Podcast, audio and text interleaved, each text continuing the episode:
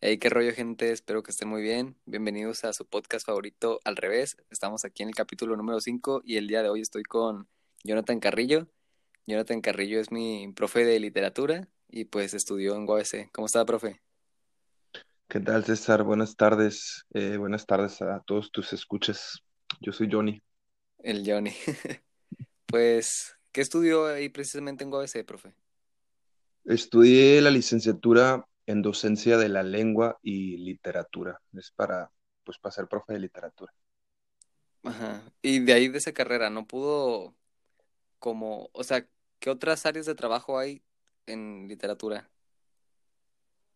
Pues se puede ser promotor, se puede ser, este, se puede trabajar en la edición. De hecho, hay muchas personas, eh, muchos egresados trabajando en, en ediciones o editoriales eh, locales en Tijuana y en la región. Eh, se puede trabajar también en cine, guiones de teatro, guiones de cine también, eh, aparte de la docencia, eh, biblioteca también. Eh, ahorita, de hecho, eh, ahorita hay un asunto con una biblioteca en la región de Tijuana, entonces también ahí, ahí es campo, campo laboral para el docente en lengua y literatura. Sí recuerdo que comentó en la mañana en la clase que había un movimiento, una protesta por algo de una biblioteca. ¿Qué pasó?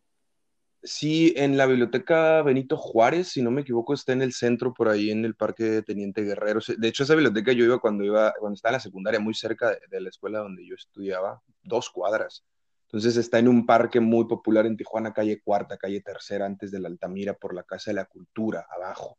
Entonces la hay una biblioteca pequeña en un espacio que se ha descontinuado o se le ha perdido este, el mantenimiento. No sé exactamente cuál era el estado de la misma y este, me tocó ver así temprano en, en, en, Facebook que al parecer iban a cambiar el edificio y que lo iban, que no se sabe qué va a ser, qué va a pasar exactamente con el material, entonces que parecería que iba a haber protesta, no supe más, así quedó, entonces te mentiría que mayor información en qué quedó, pero pues eh, ya se sabe que las bibliotecas eh, están perdiendo auge cada vez más, que hay mucho material importante, pero también hay otro material que ya está obsoleto. Entonces, no sé, es importante volver a ver nuestras bibliotecas, creo.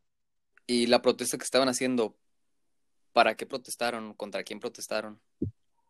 Pues para que no se pierda, o sea, para que tuvieran otra área habilitada para los libros, ¿sabes? O sea, algo van a hacer con el edificio que donde está el, donde es la biblioteca ahorita Entonces no se sabe exactamente qué va a pasar con los libros. Entonces lo que se ha hecho o lo que se sabe que se ha hecho en ocasiones anteriores, en bibliotecas anteriores, es se arrumban los libros en archivos, en cajas, y pues el asunto es que la gente los, los pueda usar, ¿no? Entonces, ok, lo- necesitamos tener dónde, dónde llevar esos libros para que la gente los siga aprovechando, o sea, o habilitar otro espacio para biblioteca, básicamente. Entonces, No, se sabe pues exactamente a quién, o sea, es, eh, pues es a los, a los secretarios de cultura seguramente que oye, hagan algo, ¿no? Busquen un espacio, habiliten espacios. sí, es algo que, como usted dijo, se viene comentando de un tiempo para acá que la muerte de las bibliotecas, no en los libros, porque pues hay audiolibros o libros digitales. Y recuerdo una vez que usted nos dijo que hay gente que prefiere los libros físicos, no tanto digitales, porque hay gente que les gusta sentirse que están tocando el libro, subrayar, eh, doblar la hojita, como que no es la misma experiencia, ¿no cree? Pues me, me describe, me describe, yo soy, yo, soy, ¿cómo es? Sí soy, Sí, soy. totalmente. Es, es gusto diverso, ¿no? Crecí o crecimos, hay mucha gente que crecimos, habemos mucha gente que crecimos con los libros físicos y que la transición se nos dificultó, la transición a lo digital, y a su vez, una vez ya en la transición y ya entendidos de lo importante, lo ahorrativo, lo inmediato, creo que hoy hablamos también sobre otro tema que, ha causado inmediatez, ¿no? Entonces la, la, red social, la tecnología, pues, nos ha permitido inmediatez y la rapidez y tener libros al alcance con menor peso eh, físico y también, digamos, económico. Entonces, es buena la transición, pero una vez ya, al menos cuando yo me encontré ya en ello leyendo en, en, en, en electrónico, pues mi vista se cansó, no tuve esa misma sensación, lo que comentas, ¿no? Sobre tocar el libro, las hojas, subrayarlo, el olor, sí es algo que a lo mejor ya des, en descripción es muy extraño, pero no sé, el, el, sí hay una, una, pues si hay una división, ¿no? Hay, hay, gente que no le interesa y hay gente que nos interesamos mucho por, por tener los libros en físico, subrayarlos. Es, es algo muy diferente, o sea, la descripción es poder tocarlo, igual podemos decir jugar fútbol virtual a jugar fútbol virtual real, ¿no? No sé cómo compararlo exactamente, pero sí es importante para, para los que nos gusta seguir tocando los libros. Yo tengo muchos libros rayados y marcados y doblados. Sí, yo creo que mencionó otro punto importante ahí usted, que estamos acostumbrados, la sociedad está acostumbrando a tener todo de inmediato. Antes, pues a años atrás, estaba el telégrafo, luego pasamos a las cartas y de las cartas a los mensajes de texto. ¿Cómo le explica usted a alguien antes de que estuvieran los dispositivos inteligentes que en un segundo le podía mandar mensaje a alguien en China y te lo iba a ver así en un segundo, no tenías que esperar días a que le llegara la carta. Sí, es, es, dificilísimo porque es, em, ya sucede, es como vámonos a hacerlo nosotros el ejercicio, ¿no? Imaginemos algo imposible y no sé, trasladar tu casa donde ahorita estás eh, y estamos en una zona urbana y de la nada, en, así como dices, en un segundo, como si fuera un mensaje de texto, eh, aparecer inmediatamente cerca de la playa. Abres la puerta de tu casa y estás en la playa. Eso es imposible, ¿no? Como quieras pensarlo. Entonces, eh, yo creo, yo, yo, yo así lo, lo, imagino a veces. En aquel tiempo, cuando alguien le decían, oye, imagínate que tú puedes decirle a una persona que está en, en Los Ángeles, nosotros estamos en Tijuana, en un segundo le puedes mandar un saludo, le puedes escribir algo, ¿no? O mandar la receta o alguna fotografía. Eso también, la fotografía también es un buen ejemplo, ¿no? De, una evolución de algo que parece imposible. Imagínate que puedo capturar imagen. Eh, y yo, y tras eh, ahora piensa que no sabes lo que es capturar una imagen, que no tienes el conocimiento de la trascendencia de la fotografía. Igual con la escritura, ¿no? Igual con, con, con los mensajes y con la información. Nosotros podemos pensarlo así también algo imposible como trasladar mi casa a la playa. Es como, no, eso no va a suceder. Y quién sabe si en 10, 15, 100 años la gente habla de nosotros como, ¿cómo les explicas a los del 2021 que sí puedes trasladar una casa de una zona urbana a una zona de playa? No sí, ahorita suena demasiado loco, pero quién sabe, a lo mejor en 100, 200, 500 años más se pueda. Pero... El, el ir a Marte, ¿no? El que me... Oye, estoy en Marte, ¿jalas? Ah, ah ¿no? Jálate por unos taquitos acá a Marte. oh, no, a los taquitos de Marte. No, estaría bien, ¿eh? sí. No lo sé. Pues, pues. Pues es algo que en un futuro se podría dar. Pero regresando un poco a la literatura, ¿qué fue lo que le hizo a usted querer estudiar literatura? ¿Por qué decidió estudiar literatura? Porque me gusta mucho. Fue mm, la, la oportunidad de, de tomar una carrera y pensar si, si había algo, primero busqué lo que, si había algo que me gustara, ¿no? Ya no, no me quise regir por, por la regla de buscar algo que me dejara, pues, un, un buen, una dignidad de vida, un buen estilo de vida o algo económico, de cuál es la carrera que más deja, ¿no? O que tiene trabajo incluso. Regresamos de un corte técnico, profe me estaba comentando que, de, que no se guió por lo económico y ni las áreas de trabajo, ah. sino lo que te apasionaba. Sí, pues fueron mis buscar primero eso, ¿no? Primero qué me gusta o qué quisiera yo que existiera o que hubiera, no, no, tenía realmente conocimiento que existiera como tal la fórmula profesor de literatura, o sí lo tenía porque pues obviamente estuve en, en primaria, secundaria, preparatoria, y sé que existía, pero no me, nunca me vi como yo voy a ser profesor de literatura, ni cuando estuve buscando carrera, simplemente fue como, habrá algo que me guste, que me gusta. Busqué deporte primero, el deporte, ciencias del deporte, porque quiero dirigir a la selección mexicana.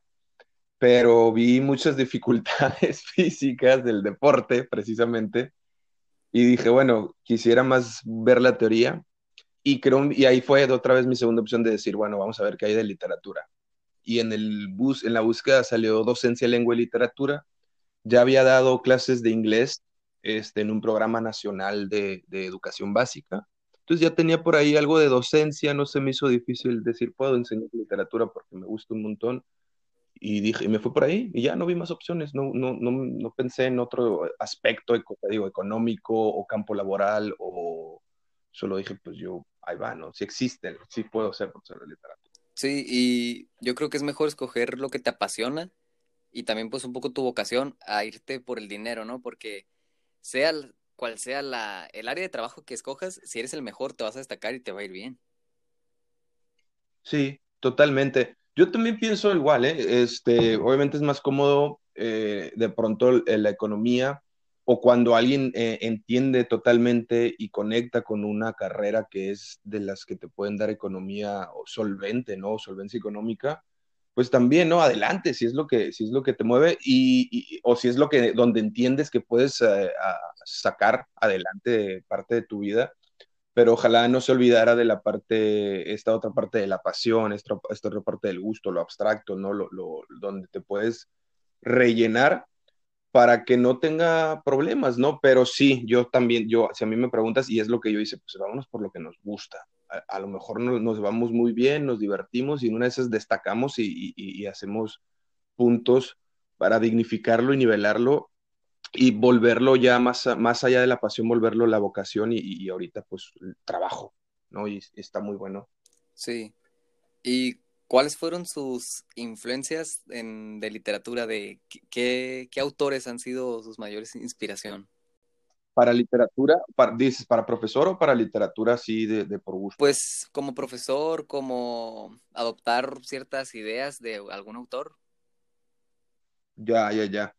Este, me gusta mucho lo que, lo que nos dejó pues Julio Cortázar y, y Albert Camus. De hecho, temprano este, le, vi que alguien compartía el libro de El extranjero de Albert Camus, que es uno de mis libros favoritos, y lo está leyendo en francés, ¿no? cosa que yo no he leído, es el, idioma de, ese libro. Y lo que maneja él, el existencialismo que él maneja, las cuestiones, un poquito de la ciencia, pues una idea de lo absurdo, ¿no? Y me interesa por de ahí desde romper los paradigmas que nos han eh, construido que a su vez es lo que manejaría también, o bueno, yo lo conecto así, a lo mejor estoy loco, ¿no? Pero Rayuela también maneja esta ruptura de los centros, ¿no? Cuando la maga también cuestiona todo.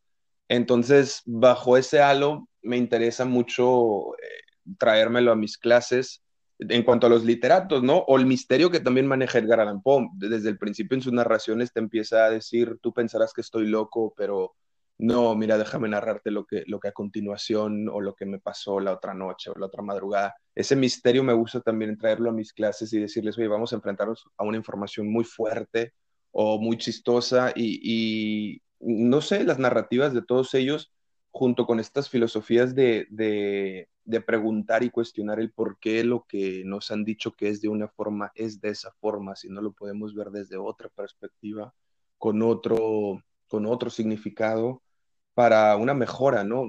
Porque sí, sí he entendido en el mundo de la información, en el mundo de la palabra, que si te descuidas poquito te pueden engañar y necesitamos como saber de mucho de esto para volver a traerlo. Estos autores a mí me han ayudado a volver a preguntar si es cierto muchas cosas de las que nos han informado y te intento trasladar por ahí esa autocuestión, ¿sabes? Cuestiónate tus centros, tus líderes de opinión, tus mismas opiniones, tus gustos, qué tan positivos son, qué tanta mejora tienen vas a un buen punto y no te avergüences, ¿eh? si te gusta cierto, si, le vas a cierto equipo de fútbol, pues no, ¿no? Ah. no pasa nada. Aquí todos cabe, aquí todos jugamos. Sí, hashtag aquí jugamos todos. Pero sí tienes razón. Pues, por ejemplo, ahorita con lo que decía de los locos, al final de cuentas siento que quienes han hecho algún cambio importante son aquellos que consideraban locos. Galileo Galilei les dijo, oye, Em, es que el planeta no es cuadrado, como todos creen, es redondo. Y todos, nah, es un loco que no sé qué, hasta lo terminaron matando, ¿no? Por eso. Entonces, sí, sí, totalmente. Lo vamos a regresar a lo que estábamos diciendo. Qué loco que podamos mover la casa a la playa. Entonces, si alguien viene y nos dice, no, si es posible, mira, vamos a empezar a. Y, y no sé, pues ya sabes, habrá cada, cada ingeniero que pueda hacer cada cosa que no conocemos y cuando venga y nos diga, yo lo voy a hacer posible, pues está loco, ¿no? No va a suceder. Y, y, es precisamente los locos los que han cambiado con su manera de pensar, con sus ideas locas, cuando nadie les cree, y se van. Hay un pasaje en, en 100 años de soledad, que también es otro libro muy interesante que, que tú sabes que he trasladado a las clases a veces, donde mm, uno de los personajes se encierra apasionadamente con, no me acuerdo si es un imán o una lupa, este, que le traen los gitanos, creyendo que con ese artefacto va a cambiar el mundo y hacer mejores cosas, y pues nomás pierde el tiempo, ¿sabes?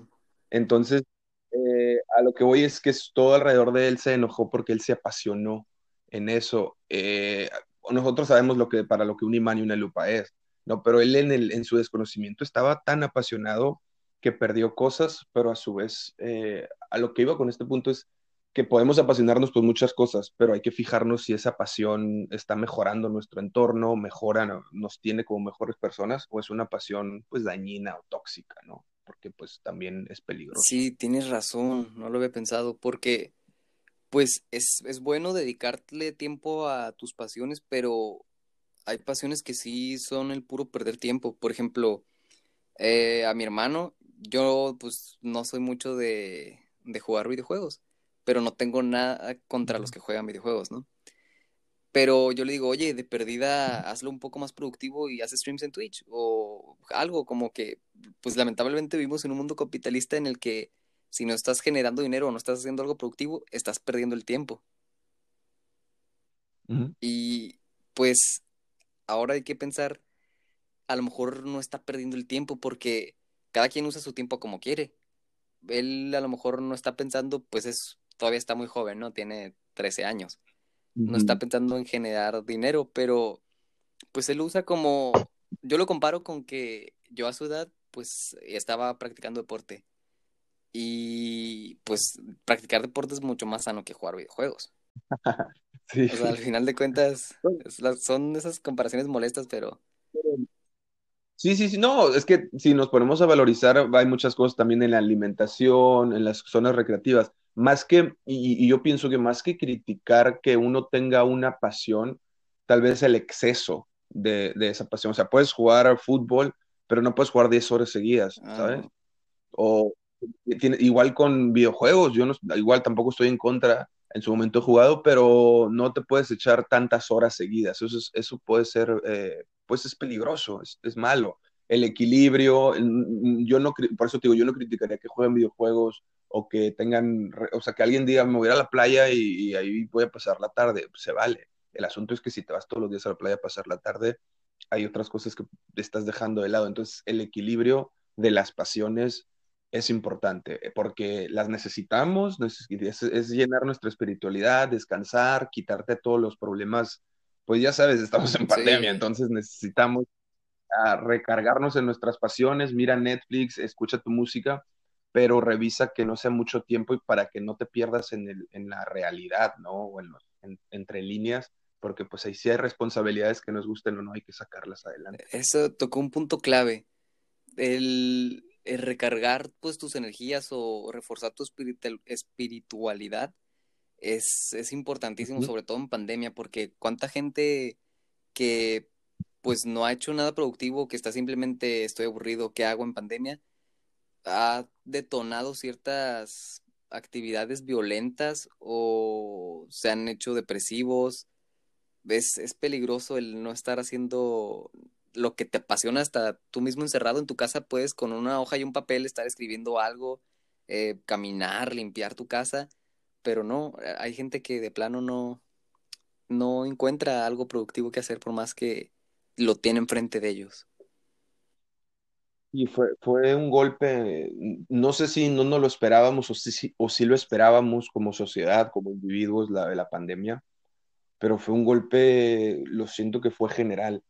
Y más allá, digo, desde nuestro, nosotros como creativos tal vez es más cómodo decir, oye, pues ahí hay guitarra, un libro, una película, eh, ponte a escribir, a pintar, a dibujar, llámale a tus amigos y cuando sabemos que nuestros amigos nos van a recibir bien la llamada o la videollamada y, decírselo a personas que no tienen, yo creo que ahí, ahí voy a, vamos, vamos a tocar temas educativos donde debieron, ¿no? debieron educarnos o y debemos educar a nuestros eh, infantes, a nuestros niños, a nuestros adolescentes y a todos nuestros humanos en, en esta parte creativa, ¿no? En esta parte de... de hace rato estaba viendo un, un en vivo de Replic y alguien le dijo que no se quede aburrido, dijo, ¿cómo te puedes aburrir en el mundo? Wow. explico? Teniendo lo que... Entonces, ajá, entonces ahora nos redujeron el mundo a nuestra casa. Y ahí es donde empezamos esta cuestión de no hay libros en tu casa, no hay esto otro, a lo mejor no tienes tanto recurso, pero nos faltó educación de ingenio, ¿no? De, en vez de pensar que, que esto me va a aburrir, es como esto me va a sacar adelante. Y si tuviéramos una cultura de, de la planeación o de la educación, eh, yo, yo, no veo malo que la gente esté desarrollando problemas por no haber salido o no haber hecho cosas en pandemia. Yo veo malo que la gente no se esté educando para seguir saliendo adelante. Entonces, esa gente necesita apoyo, tratamiento, revisar cómo me programo para sacar adelante porque se vienen cosas cada vez, o sea, siempre nos vamos cambiando, nos vamos convirtiendo más, más adultos, más responsabilidades y tenemos que estar reinventándonos siempre, saber en dónde yo me voy a rellenar el espíritu o recargar el alma, llámese como sea, ¿no? Dónde me voy a recrear, dónde eh, voy a descansar para volver a salir al mundo. Entonces, podrá ser muy fácil, te digo, para nosotros llegar a criticar, pero también yo diría como hay que, hay que buscar, si no sabes hacer algo, si ves que te encierras o se cierra, estaría muy bien que se abriera uno mentalmente a decir, ok, voy a aprender a, hacer esto algo nuevo para entretenerme aquí y encontramos cosas muy, muy buenas, ¿no? Las redes sociales eh, están ofreciendo distracción, podemos tomarlo así, y si no tenemos seguramente en casa alguna hoja y algún lápiz, que pues yo juego, ya sabes, hoja y lápiz, yo podría estar muy bien. Sí, y mire, yo creo que no, lo único que se dañó en la pandemia fue un poco el socializar físicamente, porque como usted dice, las redes sociales nos dan una distracción o nos ayudan a pues socializar a través de una pantalla, ¿no? Que yo para mí no es la misma, la verdad extraño a ver, ver mucha gente como usted, a mis compañeros de clase, familia, amigos, en persona y poder sentir esa vibra, ¿no? De tocarlos. Pero no hay una sola actividad que no se pueda hacer en casa encerrado. No se me ocurre una sola que no se pueda hacer encerrado en tu casa. Mm, pues no, o sea, se puede hacer todo. A lo mejor, como bien dices, la vibra no va a ser la misma, porque yo pensé en el teatro. El teatro sí está como en peligro, porque la vibra del público es única, ¿sabes? La, vibra del público presente y para el público el, el, crujido de las tablas, ¿no? Yo, yo pude, yo estuve en los dos escenarios, tanto en la tarima como, como de espectador de teatro, y es algo, por, por, muy amateur que haya sido, leve o escolar lo que me tocó hacer, es increíble, es lo mejor que puede pasar. Entonces, el teatro sí está dolido duro, pero aún así sí se traslado, ¿eh? y, hay, y hay teatro virtual. Entonces, también estás en lo cierto en decir que no hay actividad que no se pueda hacer en casa. Todo, todo se puede adaptar. Por ejemplo, yo también a un nivel, pues, educativo, estuve en, en teatro. Me tocó estar en el Secut y en el Camafeo. Se ubica el Camafeo, ¿no? Me suena, eh, lo he olvidado, pero te juro que, que, estoy este, seguro que alguna vez, pero no. Ajá, eh, bueno, el caso es que tienes razón, la vibra de sentir al público es, no sé, ese nerviecito que te da antes de salir, que por más que ya haya salido 20 veces antes y vas a repetir el mismo show, pues te da esa como emoción de que alguien nuevo te va a ver y va a estar, no, a lo mejor no lleno o va a estar lleno al salir, pero esa sensación de sentir la tarima crujir y, escuchar al público que te aplaude, porque pues si lo haces en línea, muy probablemente tengan a todos muteados, porque si no ya no se va a escuchar nada, ¿no? Es increíble, eh, porque como bien dices, no tiene que estar lleno tiene que ser alguien que te mueve en el público, eh, sea nueva persona o muy, muy conocida. A mí me pasaron los dos extremos. Me daba muchísima pena que me vieran mis amigos conocidos concentrado en un personaje. A gente nueva, gente nueva que no me conoces, bueno, pues va, ¿no? Se la van a creer desde el principio. Y los amigos que te conocen más de pronto podrían decir, ah, mira, qué extraño, que así fue y que sí me pasó cuando personifica el diablo. Entonces, eh, eso, no necesité el teatro lleno para cuando tuve un amigo ahí como en ese jajaja, ¿no? Y a su vez también me tocó, sí me tocó que, que por ser escolar, pues se, se llenó la sala y, y, también el otro factor de teatro lleno es, es importantísimo, increíble. Sí, a mí, pues en el escolar por lo menos me tocó en el Secut, a mí sí me tocaba que estuviera lleno el Secut. Me tocó personificar a, de los que más recuerdo en el Secut fue a Lord Farquaad. Y sí, yo iba como en cuarto primaria, me tocó con una muchacha que pues se lleva en preparatoria de hecho, es, es famosita. Se llama Majo.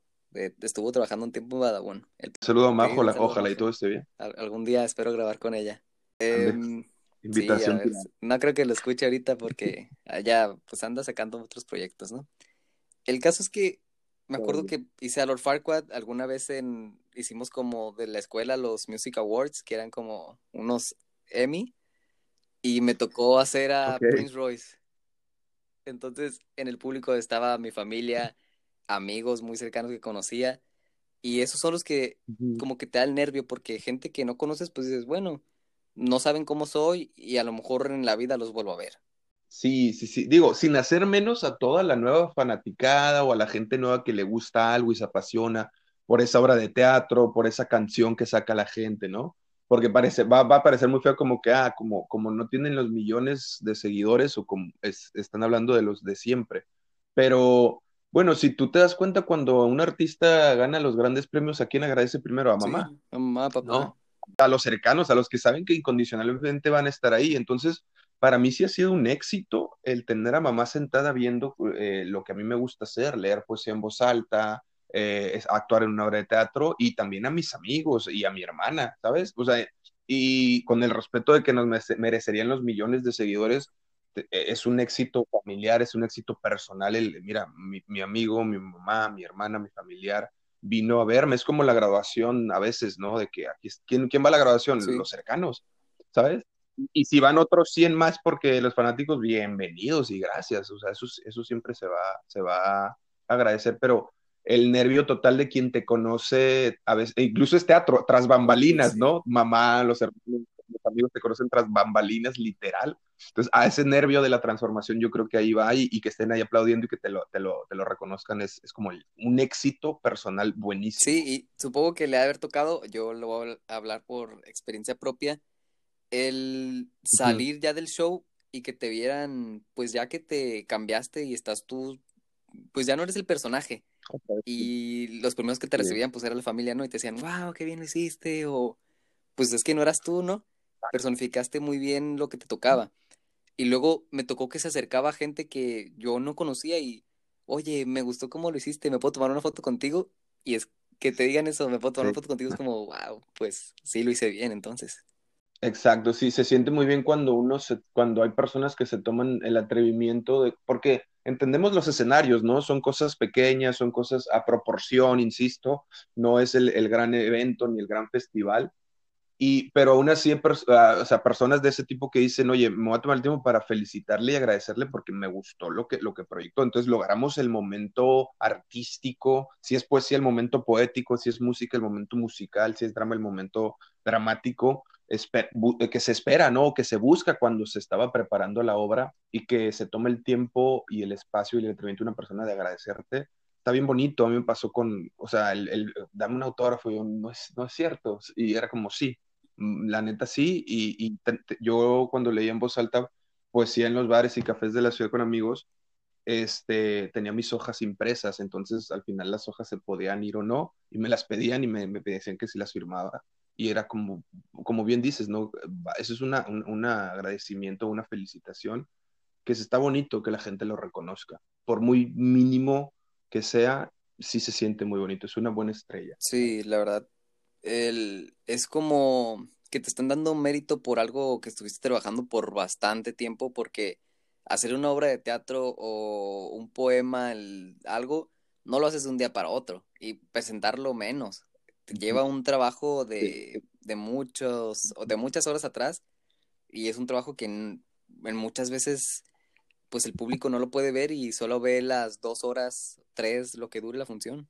O sea, em, es muy fácil mm, ver algo en, en, poco tiempo como un producto, ¿no? El resultado, pero el proceso y cuando alguien se detiene a, a reconocer, si viendo el proceso total, porque igual no lo conoce, pero tal vez reconoce que hiciste un buen performance, un buen maquillaje, un buen vestuario, un buen guion, un buen ritmo musical, qué sé yo, ¿no? Lo que sea que estés haciendo, ah, qué buen uso de colores en esta pintura. No sé de pintura, pero me gusta cómo conectaste estos dos colores. Ya es una especie de halago de decir, va, y, no sabes lo que, me, lo que me costó conectar esos dos colores y creas una especie de, de, pomadita, ¿no? Pomada para todos dolores, dice Alejandro Sanz. Entonces sí está bonito que, que te reconozcan eso, Sí, y ahora con las redes sociales, con las, todas las tecnologías que, con, con las que contamos, creo que es mucho más fácil que te des a conocer porque antes, hace muchos años atrás, Pues la obra la veían quienes estaban ahí y ahora la grabas, la subes a YouTube, Facebook, Instagram,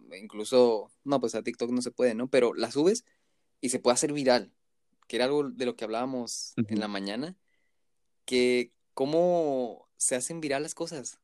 Por necesidad, por algoritmo, porque hay demanda, para todo hay, la gente quiere.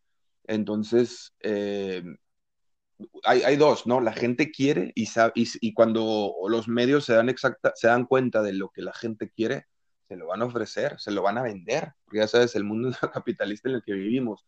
Y hay otra, hay gente que no sabe exactamente lo que quiere, pero ve que otros quieren esto o lo otro y dicen, bueno, pues voy y pruebo, voy y veo, y ahí se quedan en, esa única opción y luego ven otra opción y ahí se van quedando consumiendo lo, lo mediático ¿no? Lo viable y, y puedes, insisto, no es malo, todos consumimos algo mediático o algo inmediato, pero el exceso, tal vez, ¿no? El equilibrio, de pronto da, revisar algo que, que, pueda nutrir, nutrir el alma, otra vez vamos a, a tocar el Sí, pues cada quien consume, por ejemplo, la música que quiera.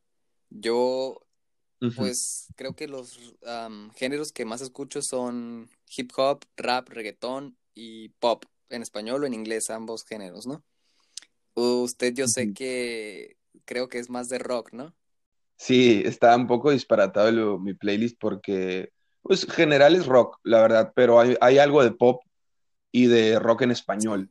¿no? Y muy, muy alejado, este, algo electrónico y ya por ahí lo demás, pues, son canciones regadas, pero más, sí, en la punta está el, el rock. Sí, y yo he visto que el rock, pues ahora escuchamos, por ejemplo, el rock en español, escuchamos músicas que salieron en los um, 90s, 2000. Ya no hay esa emoción de, oye, tal banda va a sacar una canción y van todos a Uh esperar -huh. ese álbum. Como que el rock perdió esa esencia que era de, pues ya no han salido artistas que te digan, vamos a romper todo, vamos a hacer una revolución, algo, ¿no? Como que la evolución de los artistas fue de ir contando su historia personal, a lo mejor ya un poco más amor, tristeza y, perdieron ese, el toque de hacer algo pues divertido, que era como empezó el rock.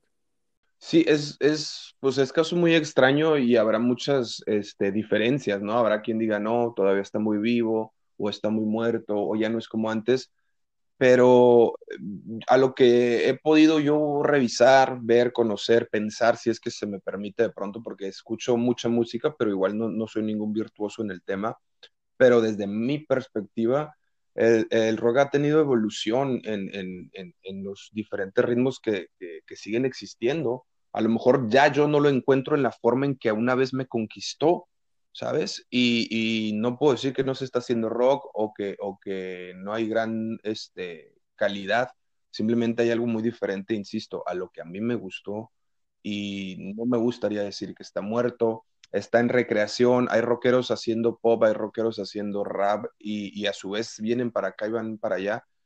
Mm, No voy a decir que va a resurgir porque la inmediatez ya no le permite, también el rock se abrazó mucho de hacer eh, discos conceptuales muy mm, demasiado largos o se metían cierto tiempo al, estudio para sacar luego un disco completo, ¿no? Que, que dijera algo. Entonces la inmediatez fue, vamos a sacar sencillos, ya no necesitamos toda una banda, ¿no? Eh, y se va perdiendo ese concepto rockero de banda, de, de, agrupar a, a, los, a cada uno en un, en un instrumento, de meternos un estudio y hacer todo un disco de 10 canciones, 12 canciones. Y ahora es, no, ¿sabes qué? En dos horas te ves con, con tal eh, productor, va a llegar el otro artista, tú con su parte, él con su parte lo mezclan, editan y mañana sale digo, y tampoco es que sea malo, si eso se puede hacer, pues es, va, ¿no? Y es lo que se hace, y la, la esencia rockerona de que, que no, no, sé si tampoco aquello sea bueno o malo, ¿no?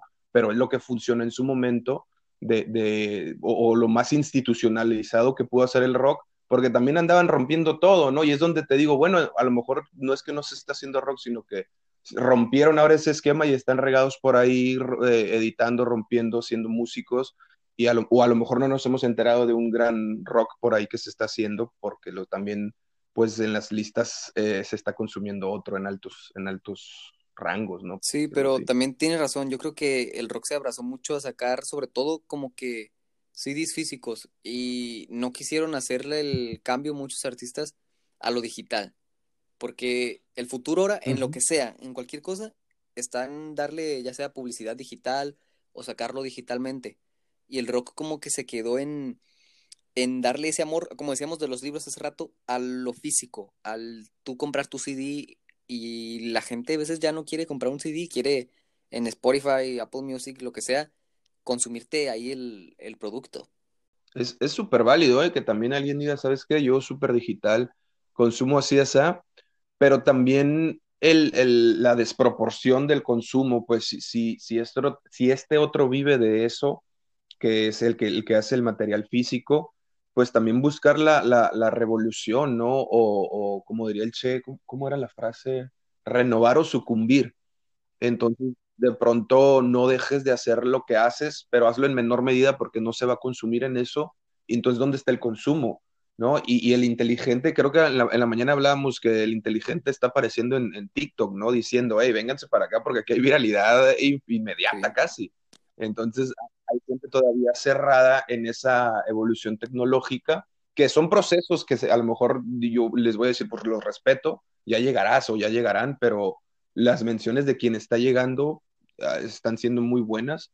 Entonces, ojo con, con, la intención de, puedes amar tu colección en físico también, pero ojo con el exceso y decir, no me voy a, no voy a trascender, no voy a renovarme, pues no estés sabiendo en qué contexto estás, porque estamos en un mundo tecnológico. Ya. Sí, vivimos en un mundo tecnológico y usted también ya lo dijo, hay muchas bandas de, de todo, o muchos artistas que están colaborando entre géneros. Por ejemplo, eh, ¿qué es eso que Rake, que empezó pues como con balada pop, ya tocó reggaetón, Chayanne uh -huh. tocó reggaetón, eh, Luis Fonsi tocó reggaetón. Artistas que nunca claro, te esperabas, pues tienen que hacer a lo que está viral y, y irse actualizando, ahora sí que irse a lo que está pegado. Exacto, exacto, lo que está pegando, lo viral. Mira, si, no, si lo reducimos la acción de que, mira, un popero ahora está siendo reggaetonero, sí, y, y, y si criticamos que, ah, es porque tienen hambre, o si nos ponemos duros, pues no, pues simplemente vamos a cerrar diálogo. Y si nos vamos a lo más sencillo, es, es imagínate una fiesta, y eso es la música, ¿no? Literal, una fiesta, y están todos conviviendo y están en una mesa o están en, en, pista de baile, y alguien empieza a sacar unos pasos extraños, pero tú estás muy serio. Entonces, digamos que el serio es el popero y el de los pasos extraños es el reggaetonero. Entonces, de pronto te estás viendo que el reggaetonero o el de los pasos extraños se está divirtiendo un montón pues, no te vas a divertir en la fiesta, vas a decir, bueno, yo soy serio, y sí, sí, sí, soy popero, pero no pasa nada si voy y regotoneo un poquito, ¿no? ¿Cuál es el problema si lo pruebo? Y se vale que, o sea, por eso son artistas, por eso son músicos, obvio, se etiquetan como poperos, reggaetoneros o rockeros, y el problema es otra vez creerse esa pasión y yo soy totalmente rockero y jamás te voy a bailar una cumbia, ¿no? Y es como, vato, te estás perdiendo de muchas cosas cool ábrete a más opciones y, quítate todas esas etiquetas, porque finalmente, o no critiquemos pues al músico que intenta uno u otro género. O sea, Alejandro Sanz sacó en su último disco una expresión, porque le empezaron a decir que ya se volvió también, sacó una canción con Nicky Jam y otra con Residente. Entonces también, oye, está haciendo reggaetón. Y Alejandro dice, no sé de qué se asustan. Y pone un video que él viene haciendo estos ritmitos con Shakira en La Tortura desde 2004 ¿no? Y, y también antes de eso, en, en, Corazón Partido, metió unos sonidos ahí flamenco latinos muy, muy raros, muy extraños, donde está, él no es lo mismo, también sacó demasiados ritmos diferentes a la baladita romántica popera que él había traído.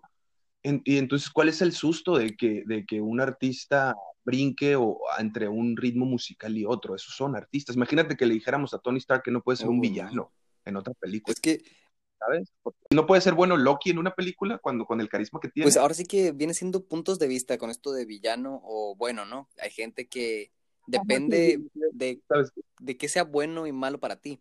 Pero ahora, regresando a lo que decía usted de Alejandro Sanz y la música, yo creo que uh -huh. es más como el, el mensaje, cómo te lo dan, en qué forma te lo dan, porque yo te tuve una pelea con, con alguien cercano a mí que le decía, oye, es que a ti te encanta el rock, pero pues a mí me gusta el reggaetón y te quejas de que sí, tienes razón, ahora las letras son muy explícitas, pero antes el rock hablaba de lo mismo, solo que te lo pintaba de una forma más bonita. Ahí está la de Mariposa Traicionera, que si no me equivoco es de Maná, que te decía, pues que ibas de una, de una flor a otra y andabas pues de pícaro, ¿no?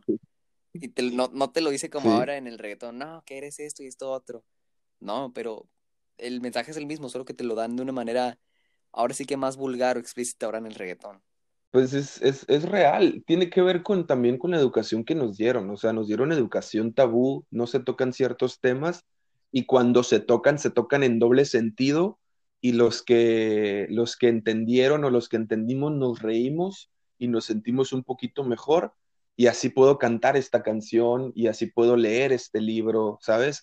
En la prohibición de la expresión que se supone que nunca existió pero pues cómo no, porque si alguien levantaba la voz en contra del gobierno en diferentes dictaduras del mundo, no vamos a entrar en esos puntos específicos, digo, no, no, no sé si es no, pues, posible. Pues ese, pero... pero...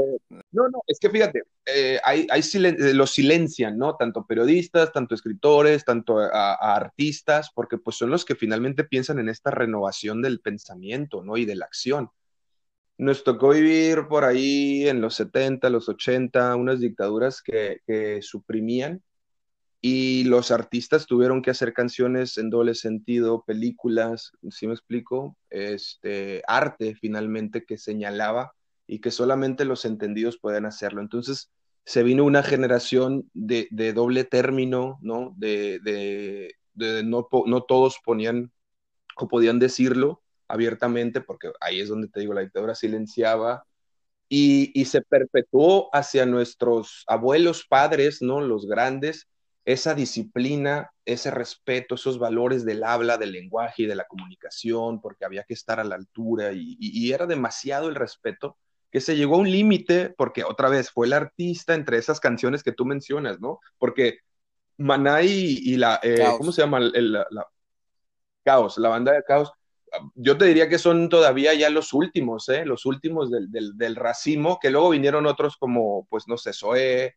eh, este, y otros que siguieron de aquel entonces, pero desde muchísimo antes ya venían rompiendo esa, esa intención del vocabulario y te hablo en doble y que es maravilloso, como bien dices, o sea, las figuras literarias que se manejan el doble sentido. Ahora, el problema es que ya no me das un velo que yo tengo, o sea, no es un laberinto, o sea, ¿en qué momento está? ¿Dónde está el acertijo? Si me explico? ¿Qué descubro yo en tu canción que no estés diciendo explícitamente?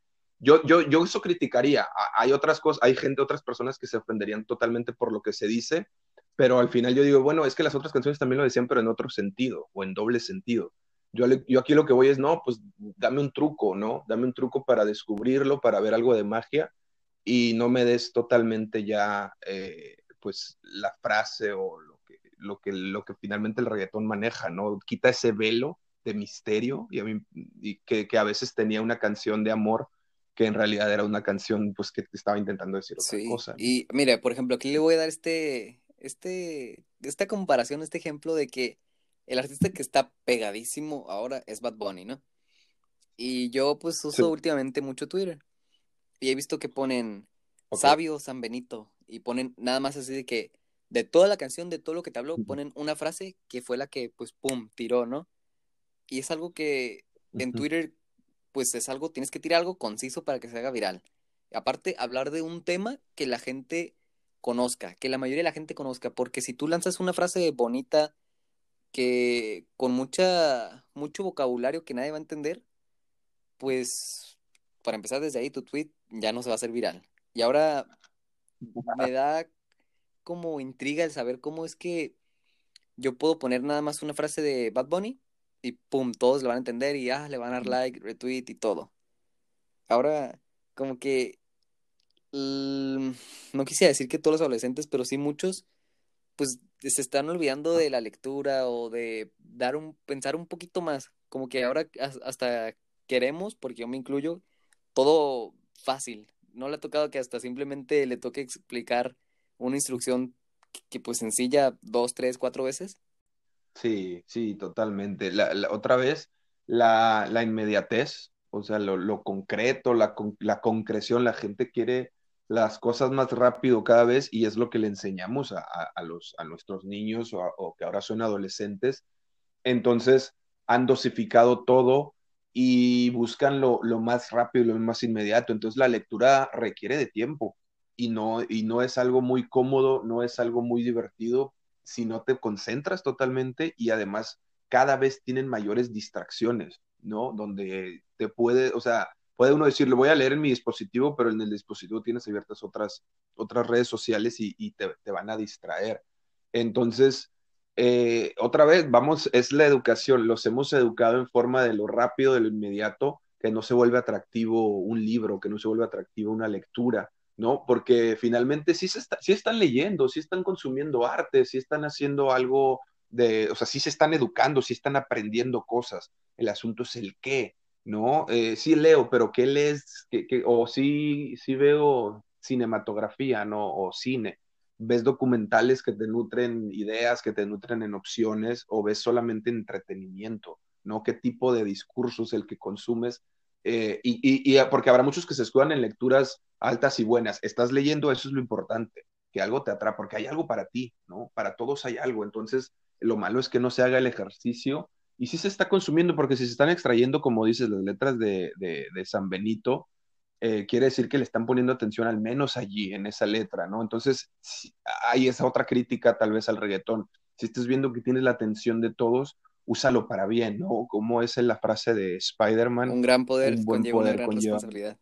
Exacto, entonces, si estás viendo que estás moviendo las masas, de pronto tírate una, una, ve puliendo tu discurso y tira una buena frase, tira una buena vibra, porque pues estás moviendo las masas, tú tienes la voz y la palabra, ¿no? No seas irresponsable, juega, sigue jugando como lo haces, no te lo reprocharemos, pero empieza a sesgar, bueno, no es sesgar, pero empieza a equilibrar un poquito, cosas que a, lo mejor el rockero ya no va a tener tanta atención, que en su momento tuvo su responsabilidad, pero si ahorita tú eres el, el que está ahí moviendo masas, pues trata de ser un poquito equilibrado en, en pro de una mejora social, ¿no? Que sí, también, como usted decía, eh, depende mucho de qué estás consumiendo. Sí, es, consumes música, todos consumen. No creo que haya alguien en la actualidad que no consuma música, ya sea hasta si estás en una zona rural, que tú hagas tu propia música, ¿no? Siempre la música va a estar ahí presente.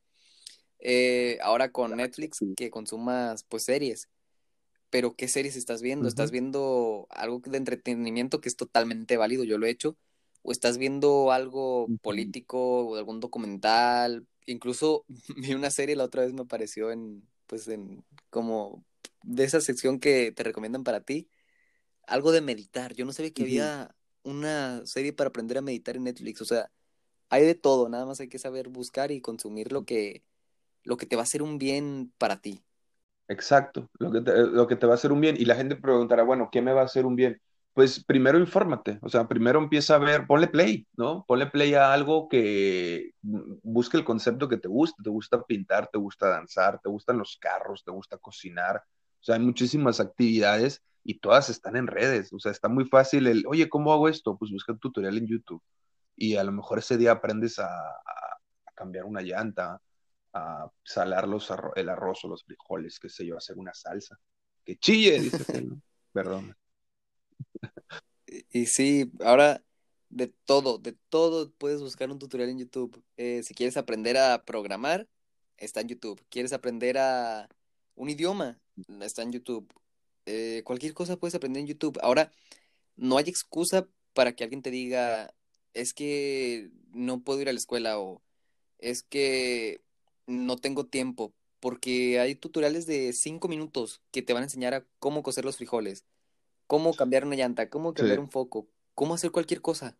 Entonces ya, ahora, ahora con esto que hablamos de la viralidad del contenido, pues no está la excusa de no tengo tiempo o no puedo ir, ahora sí que, pues lamentablemente a las bibliotecas o a cualquier lugar, ya no hay excusa. No, y, el, y si no hubiera, porque también podrá alguien decir, oye, y, si lo, y los que no tienen o los que no tenemos recursos, que los que no tenemos YouTube, también hay, hay muestras de las chicanadas y de que el que no, el, que quiere salir adelante en un espacio eh, posible, junto con todos los problemas que pueden existir en la ciudad, va a salir o va a intentar, ¿no? A lo mejor al final no se puede porque pues te tocó la mala, pero buscar, eh, si tienes la opción, o sea, si, si tu argumento, si tienes la, esta es una línea de Romeo y Julieta, que llega la nana y le dice, y Julieta le está pidiendo un reporte, ¿no? De lo que le mandó a hacer. Y la nana le dice, no tengo aliento. Y Julieta le contrarresponde, ¿cómo tienes aliento para decirme que no tienes aliento? Entonces es lo mismo, ¿no? ¿Cómo te da para decir que estás aburrido y no te dio para buscarte o quitarte eso aburrido, ¿no? Entonces antes de, darte por vencido, antes de decir que aburrido, antes de decir no puedo, pues busca un tutorial en YouTube, busca un documental, escríbele a un amigo, busca un libro, pues trata de desahogarte en la medida de lo posible porque otros tendrán ni esa oportunidad. Entonces yo digo esto, si tienes la oportunidad de usar ciertas herramientas, pues úsalas, es muy sencillo, ¿no? Aprovecha que tú tienes los privilegios y en pro de que quien no lo tiene quisiera usarlo. Sí, y el decir no puedo a veces te autosugestiona para en serio no lograr eso. Y como usted decía, hay gente que pues lamentablemente no tiene acceso a internet o a dispositivos, pero tampoco es excusa. ¿Por qué?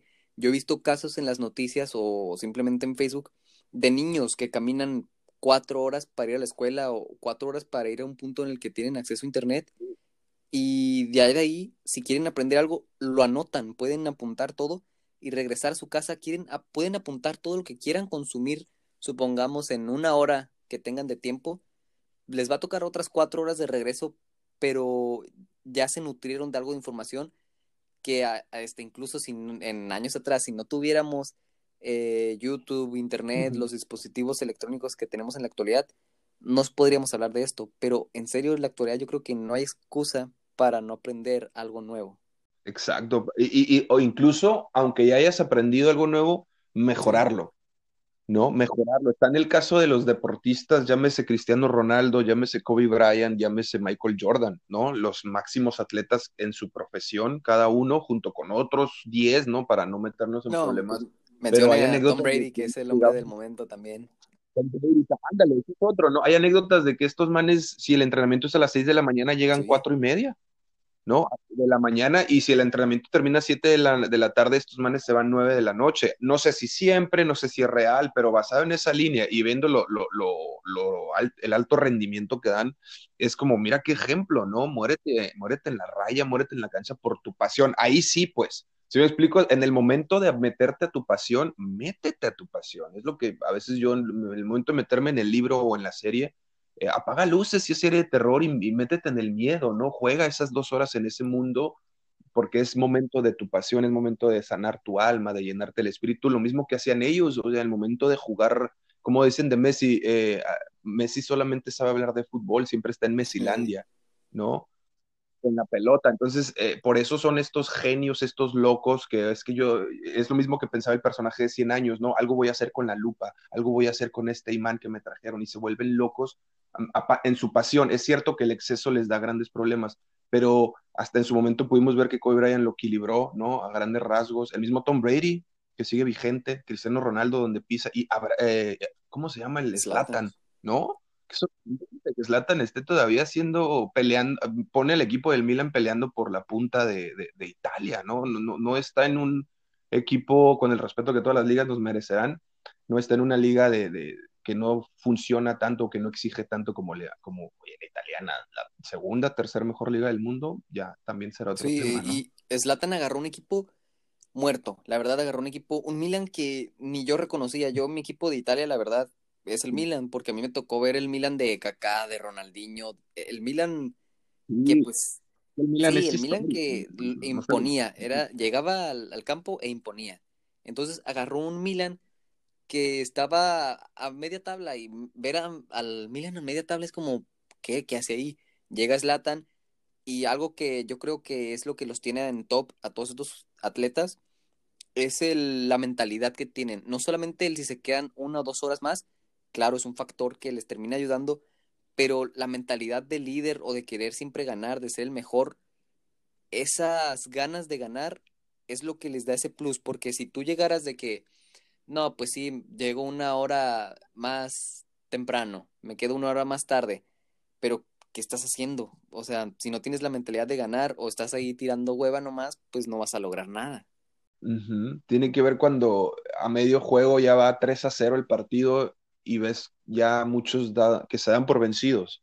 Y ha habido casos que en tres minutos meten tres goles y le dan la vuelta y, revive el otro equipo y, es un golpe anímico para el otro equipo. Entonces, es de momentos, es de emociones, es de dispararte esas, esas motivaciones porque la actitud es muy importante. Puedes ser el gran atleta alto rendimiento, pero si no saliste conectado en actitud, si no saliste conectado en emociones, pues al final ese plus que es el que mencionas no te va a dar el campeonato. Le pasó a León, así ganó Solos, eh, Diego Simeone así le disputó ligas a, a, Real Madrid y a Barcelona en su momento con el Atlético de Madrid. Él mismo tiene el libro que se llama La motivación para el éxito y es aprovechar los momentitos, diría Alejandro Sanz, de, para explotar, ¿no? Este es mi momentito de emoción, va, voy a echar todo, aquí, aquí me voy a volver loco con mi pasión, porque es mi mundial, ¿no? A lo mejor nunca voy a jugar un mundial con la selección mexicana, ni voy a ser el 10 ni el capitán, pero en este momento donde me toca hacer esta pintura, me toca hacer esta exposición, me toca actuar para esta obra de teatro, me toca escribir este poema, me toca dar esta clase, me toca operar a esta persona,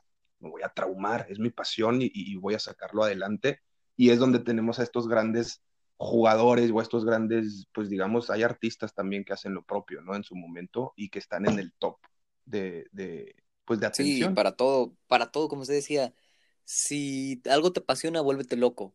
Si eres un gran pintor, sí. sé el mejor pintor. Eres un gran cantautor, sé el mejor cantautor. Eres el mejor cirujano, sé el mejor cirujano. Porque, pues, Exacto. tratar de tener, yo creo que tener esa mentalidad de querer ser el mejor poco a poco te va a ir llevando a, a, grandes lugares. Porque si tú tienes la mentalidad de, ah, no, pues estoy muy cómodo siendo el segundo, tercero, cuarto, octavo de mil, pues oye, ¿por qué no querer ser el número uno? Es válido, ¿eh? Es válido irse hasta por el número uno. Lo, lo, malo sería no luchar por el número uno, porque va a haber un montón, en, como dices, en segundo, en tercer lugar, que tampoco es malo, lo malo es no seguir luchando por el número uno o, o, no mantener ese número dos o ese número cuatro que eres, ¿no? Y estar casi, casi hasta atrás en el número mil, no en un conformismo, sino en un no sé avanzar, en un no tengo actitud, ni siquiera tienes número, pues ya después del mil ya no cuentas Ajá. o qué, ¿no? Eh, eh, reduciendo todo eso, acércate, lucha, apasionate. A lo mejor no vas a ser el número uno porque siempre va a haber un loco más que tú o alguien más loco que tú, pero en el camino te encuentras que eres el número 3 y no está gacho, ¿sabes? No está gacho porque el 3 te, te, te acerca más al 1 que ser el 1000. Sí, o ¿Sí supongamos que, está más, está más que si ya eras el 1, te bajaron al 3, pero oye, uh -huh. pues obviamente vas a estar como en el 3 de 1000, pero pues trata de luchar por ser el número 1 otra vez, no te quedes con, bueno, pues ya fui el número 1 muchos años, ya con el 3 estoy a gusto, no, es, yo creo, regreso a lo mismo, tener esa hambre de, esa ambición de querer ser el mejor o darlo todo en tu pasión, en lo que sea que hagas. Sí, en, en, tu pasión, porque una vez que ya lo es todo, dominas, eres el número uno y eso te da opción para brincarte a otra pasión o a otra actividad que si bien no es pasión, pero la puedes aprender, te puede gustar, o sea, no, te, no tienes que tener una pasión o puedes tener un montón, o no todo tiene que ser pasión, ¿no? En una de esas nunca creíste que ibas a ser este pintor o que ibas a hacer música y te pones a estudiar algo de, de, eso, o cine, qué sé yo, yo hablo de mucho, de mucho arte y recreativo, pero a lo mejor un día te pones a, a revisar la economía y te vuelves un gran economista, contador y, levantas una empresa cuando, cuando pintabas para ser una persona que, no sé, manejaba la danza de una manera muy fuerte, que esa es otra, ¿no? Te metes unas clases de danza, de salsa, y terminas teniendo mejores momentos en las fiestas, mejores momentos en las citas, qué sé yo, ¿no? Con tu, con tu pareja, porque ahora le entras al baile, cosa que durante 20 años no lo, no lo intentaste o creíste que no estaba dentro de tus pasiones. Los videojuegos y, y entretienen muy bien, ¿no? El mismo TikTok, gente que se niega a TikTok cuando aparece de pronto acá en la red social, mismo Instagram, es como, órale, estoy, pues aquí hay viralidad, ¿no? O aquí hay mucha atención, entonces cerrarnos a una sola cosa también no estaría no, no, está mal. Digo, este, hay que abrirse a más cosas. Abrirse no está mal, ¿no? O sí, yo creo que no te puedes, no puedes decir que no te gusta algo si no lo has probado. Es como con la comida. ¿Cuántas veces nuestras mamás nos han dicho, mira, cómete esta calabaza, esta espinaca, esta zanahoria, estas verduritas? Y tú, nah, es que no me gusta, yo no como eso. Es, y te dicen, no me puedes decir que no te gusta si no lo has probado. Pruébalo. Lo terminas probando y uy, no, pues sí tenías razón, está rico. O gente que se queja de las redes sociales, si no has estado en la red social, ¿cómo te puedes quejar de algo que no conoces? Exacto, y, aunque estés en la red social y critiques algo, es pues no lo consumas, porque finalmente es, es, es, un espacio de consumo que, está reglamentado o, que está dirigido a, cierta, a cierto contenido. Entonces tampoco es que uno sea el dueño y decir, oh, eso no deben pasar. Bueno, pues retírate ahí si no es de para ti, no le des, no le des esa atención. Hay muchas otras cosas en las que puedes estar gastando tu crítica constructiva o tu intento de crítica constructiva. Mejor vete a ver una película y recomiéndamela, ¿no? Así con todo el, con todas las, las, eh, críticas que le hiciste a esta red social, porque ahí los jóvenes se, se, desplayan. Vete a ver una película o un documental o, o vete a pensar del estilo de vida de, de tu país y hazme toda una crítica de eso, estaría chido así como críticas a algo que no has consumido, como bien dices, ¿no? Ni siquiera sí, que ojo, yo creo que hay mucha confusión en que es una crítica constructiva, porque hay gente que te dice, ojo, no es por ofender o es una crítica constructiva, pero te terminan solamente criticando y no te dan, ahora sí que esa retroalimentación de qué es lo que puedes mejorar. Solo te dicen, oye, no me gustó tu canción, oye, no me gustó tu libro. Dice, oye, sí, pero tú le respondes, ¿qué no te gustó? ¿En qué puedo mejorar? Ayúdame a mejorar. Eso es una crítica constructiva. No solamente el estarme diciendo lo que hice mal. A lo mejor yo ya mismo me di cuenta de lo que hice mal. Solo dime en qué puedo mejorar. Es crítica destructiva, ¿no? Finalmente, oye, pues no, no, no me ayudas, no me sumas. Yo creo que cuando se critica, porque de pronto a mí me han llegado muchos textos de amigos, alumnos, familiares en general, para revisión de pronto, ah, pues ahí tengo uno pendiente tuyo también cierto, descarado. Y, y, pues la crítica va de regreso con, con crítica así general donde te diría, oye, cámbiale aquí, muévele aquí, a lo mejor aquí estás mal, pero también con un halago, ¿no? Con un halago donde dices, oye, qué bueno, qué bueno que conectaste acá esta palabra con esto otro, y al final una especie de propuesta. Siempre tengo esa especie de triada a la hora de, de criticar algo, ¿no? Donde, pues sí, te voy a tal vez desgarrar un poquito, donde mira, yo, yo pienso esto, yo veo el otro, y luego te doy esa palmadita de aquí bien y al final te dejo una propuesta. Ahí está, siento que eso es algo más completo que como dices de, ah, no me gustó, pues dime qué no te gustó, a lo mejor neta lo puedo mejorar o a lo mejor tenemos diferencias en cómo lo, lo, interpretaste. Y ahí caemos ya también en otro, son niveles, ¿no? El, primer nivel, eh, son niveles de lectura, el primer nivel es informativo, donde sabes saber qué vas a hacer, bailar, sobre qué, con qué ritmo, ah, es esto. Y luego es el interpretativo, ¿no? ¿Qué significa tu baile, qué significa tu vestuario, qué significa la música, cuál es la simbología o con qué tiene analogía. Y al final es donde puedes ya hacer una crítica más completa y decir, oh, ¿sabes qué? Tu baile fabuloso me recordó a estos bailes típicos de cierta región, pero no encuentro eh, cómo conectar con tu vestuario. ¿no? Y a lo mejor tú ahí, si tú fuiste el que bailó y el que hizo todo el vestuario, ¿sabes qué? Contacté a una mujer o a una persona que sabe de esto y me dijo que los nativos eh, bailaban así. Entonces, le nutres al otro y ya no es crítica, es diálogo, ¿sabes? A partir de una crítica. Entonces, eh, no sé, siento que debe ser mucho más completo el primero informarse, el estar lanzando nada más críticas de, gusto o disgusto, porque, y eso es lo que nos ha reducido las redes sociales, ¿no? Al tener un, botón de nada más me gusta. Eh, bueno, si quiero mejorar, necesito que me digas por dónde, necesito que me comuniques. Y, o, o si decido no mejorar, al menos ya me dijiste dónde tú ves algo diferente, pero es muy fácil para los demás decir cerrarse, ¿no? Sí, al final de cuentas yo creo que la forma en la que yo he respondido a algo así es, ok, no te gustó lo que yo hice, está bien, pues no es tu estilo, no son tus gustos, pero ahora inténtalo tú, a ver qué sale, inténtalo tú, porque si no lo intentas, a lo mejor a ti te va a salir mucho mejor, a lo mejor te va a salir mucho peor, pero inténtalo tú también. Sí, sí es cierto. Eso, eso está muy bueno porque sí, abrimos a la crítica. Incluso uno que lo está haciendo a mí me ha pasado donde me han criticado y yo, me pongo a pensar, si me está criticando es porque a lo mejor este man lo hace mejor que yo. ¿Sí me explico? Y me achico, pero luego digo, seguramente si lo hace mejor que yo no estuviera criticando, sino estuviera haciéndolo. O te estaría diciendo, pues vas por, vas por buen camino, pero aún te falta, no te estaría... Yo creo que a veces la gente que critica sí es la que sabe que lo podría lograr, pero no lo quiere hacer. O, ajá, es... Ándale. Sí, cobardes, háganlo, hagan su podcast, hagan su, su canal de YouTube, su libro, escriban. La vida es solamente una y tienes que vivirla al máximo. Exacto, al máximo, a, tu pasión, a lo que te gusta, y si no funciona, al menos lo probaste, ¿no? Yo, no, profe, yo cuántas veces no he intentado cosas y al final de cuentas o no resultaron como yo esperaba, o pues te das cuenta que no te van a gustar y mejor te haces a un lado, ¿no? Pero yo creo que en esta vida tienes que tratar de vivir las mayores, la, la mar, la, la, perdón, le, voy a cortar. En esta vida tienes que vivir la mayor cantidad de experiencias que puedas para que en el día que tú ya sepas o sientas que te vas a morir si es que mueres de viejo, o ya que te vayas, hayas vivido una vida plena y no te estés arrepintiendo de lo que pudiste haber hecho y nunca hiciste. Sí, eh, va por ahí el, yo diría que tienes que hacer mucho de lo también lo que quieres, ¿no? O sea, lo que puedas lo que, y lo que quieras. Entonces, de pronto hay muchas cosas que queremos hacer que no nos atrevemos por muchas cosas. Entonces, bajo términos legales y no ofensivos, haz lo que quieras, haz lo que quieras, no te quedes con las ganas. Eh, habrá cosas que no se pueden o que no se deben, pues respeta, respeta porque vives en una sociedad y nos toca una responsabilidad pero sí atrévete, o sea, vamos a regresarnos con Residente, ¿no?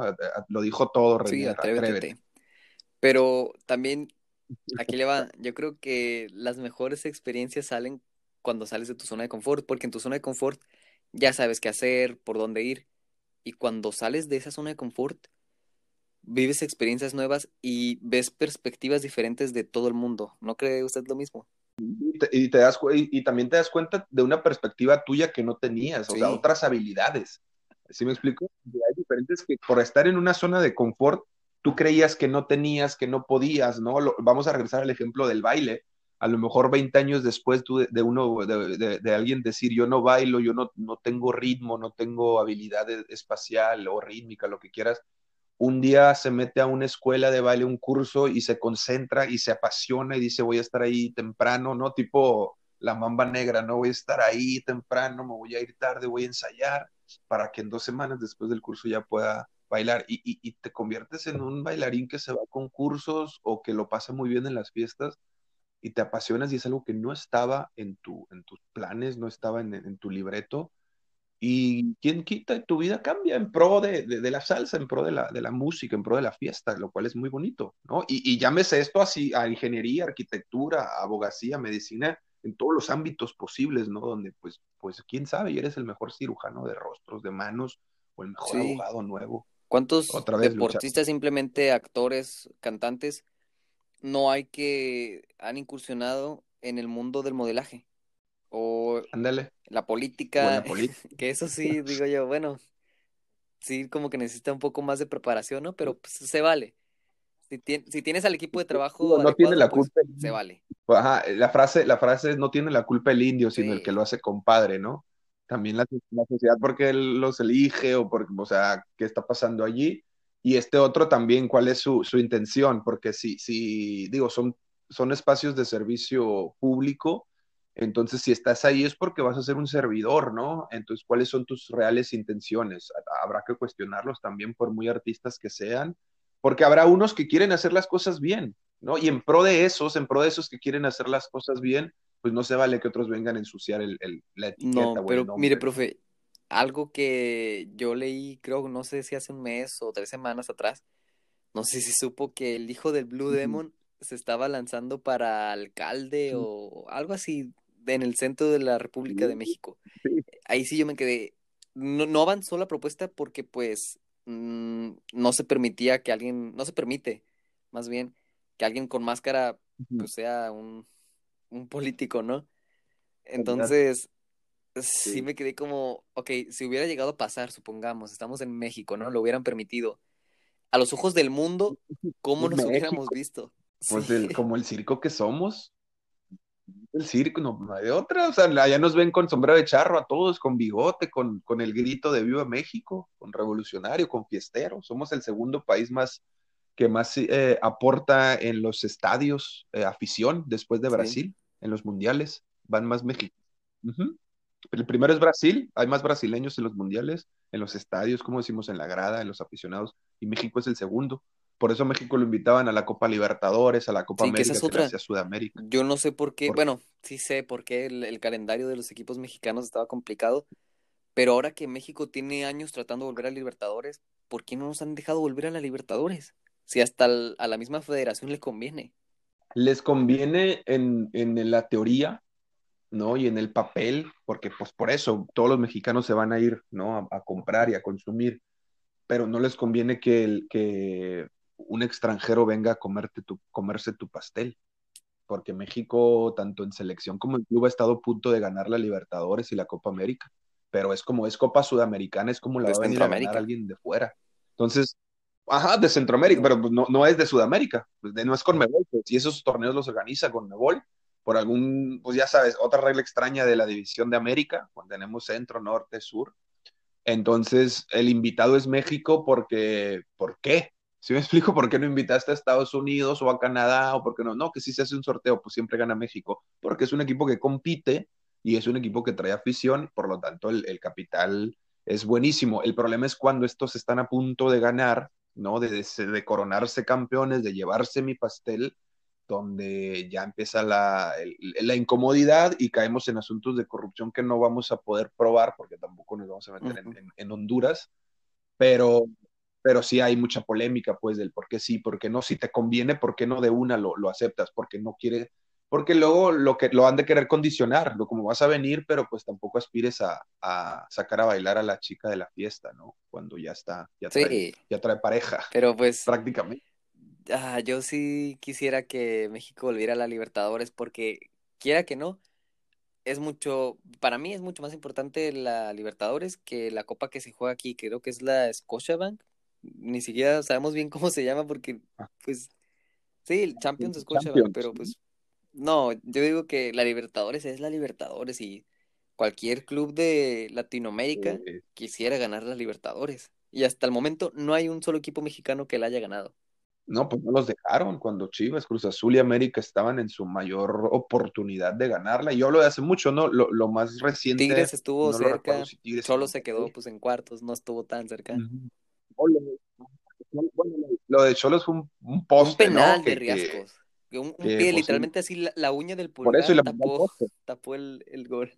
Oh, fue, lo paró. Yo me acuerdo que, la- que había Lo sido tiró, que el tiró penal en lo tiró al medio y poste. le toca, Pero si no mal recuerdo, le toca al, en el pie al portero y de ahí se va al travesaño. Y ya sale. ah, ok, entonces yo me quedé con.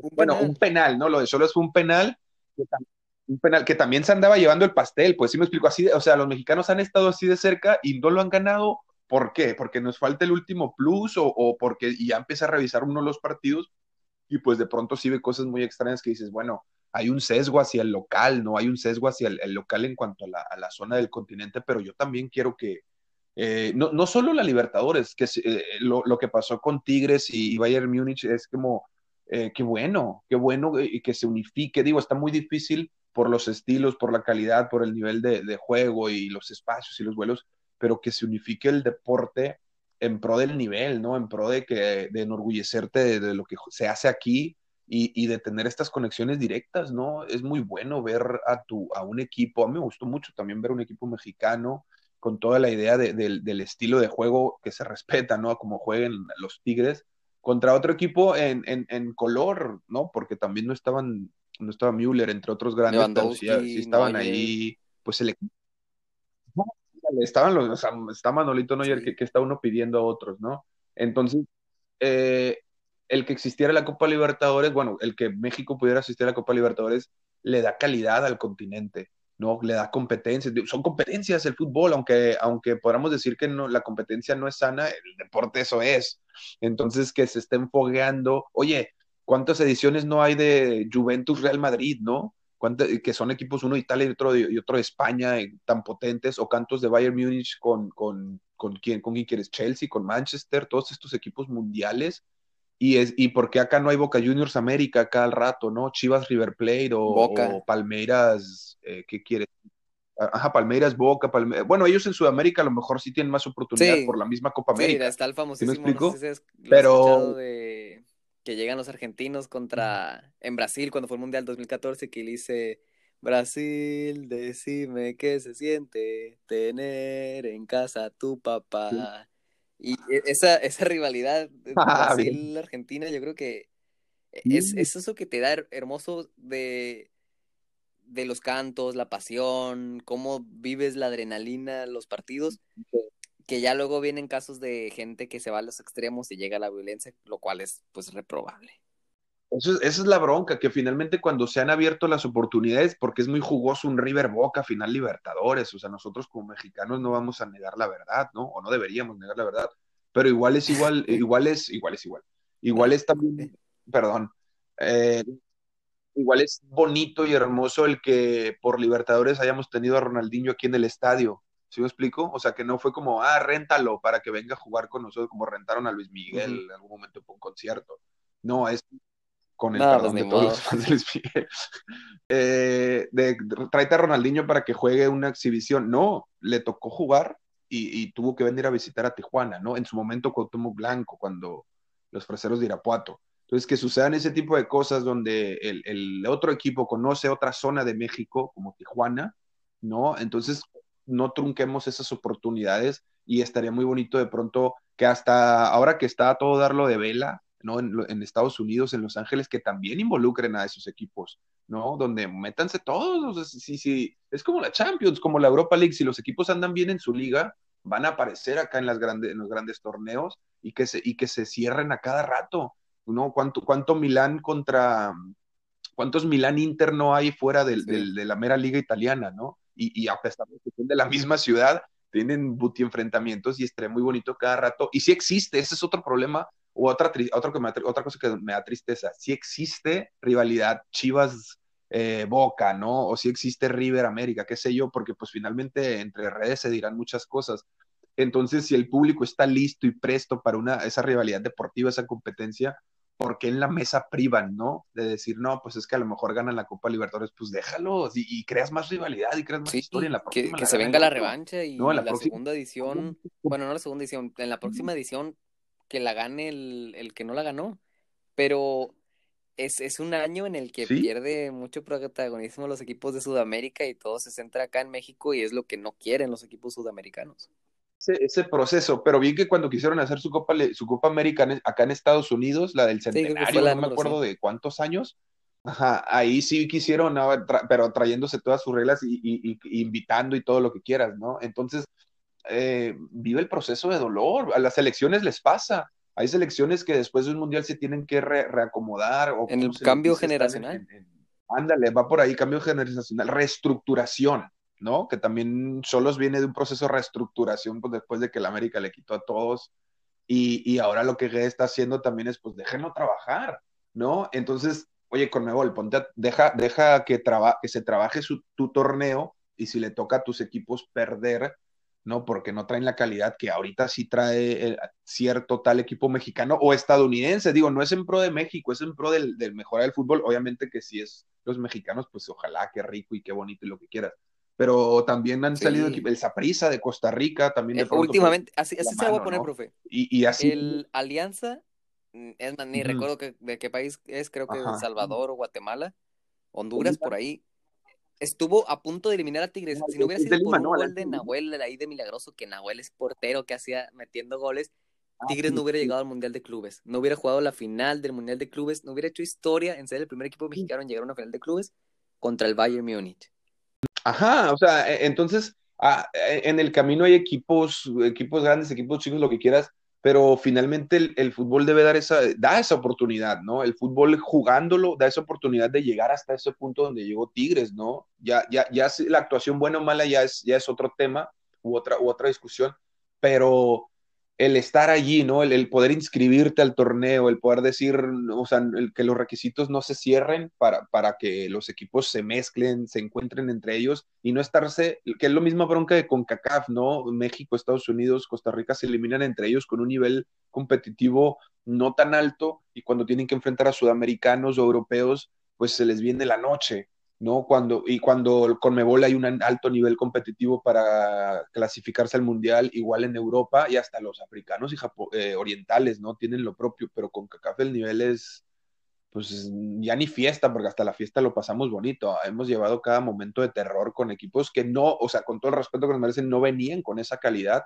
y México, pues antes goleaba a, cómodo, pero aún goleando incluso es como necesita más competencia y, en pro del fútbol. Entonces, cerrar espacios para Copa Libertadores y Copa América para Centro y Norteamérica, no, No. nunca ha sido Costa buena Rica, idea. yo No creo que Costa sigue. Rica-México es de las mejores rivalidades en el fútbol em, pues, de CONCACAF, porque últimamente CONCACAF nos estuvo, digo CONCACAF, Costa Rica nos estuvo a punto de eliminar ahí en selecciones y en clubes, eh, pues en clubes.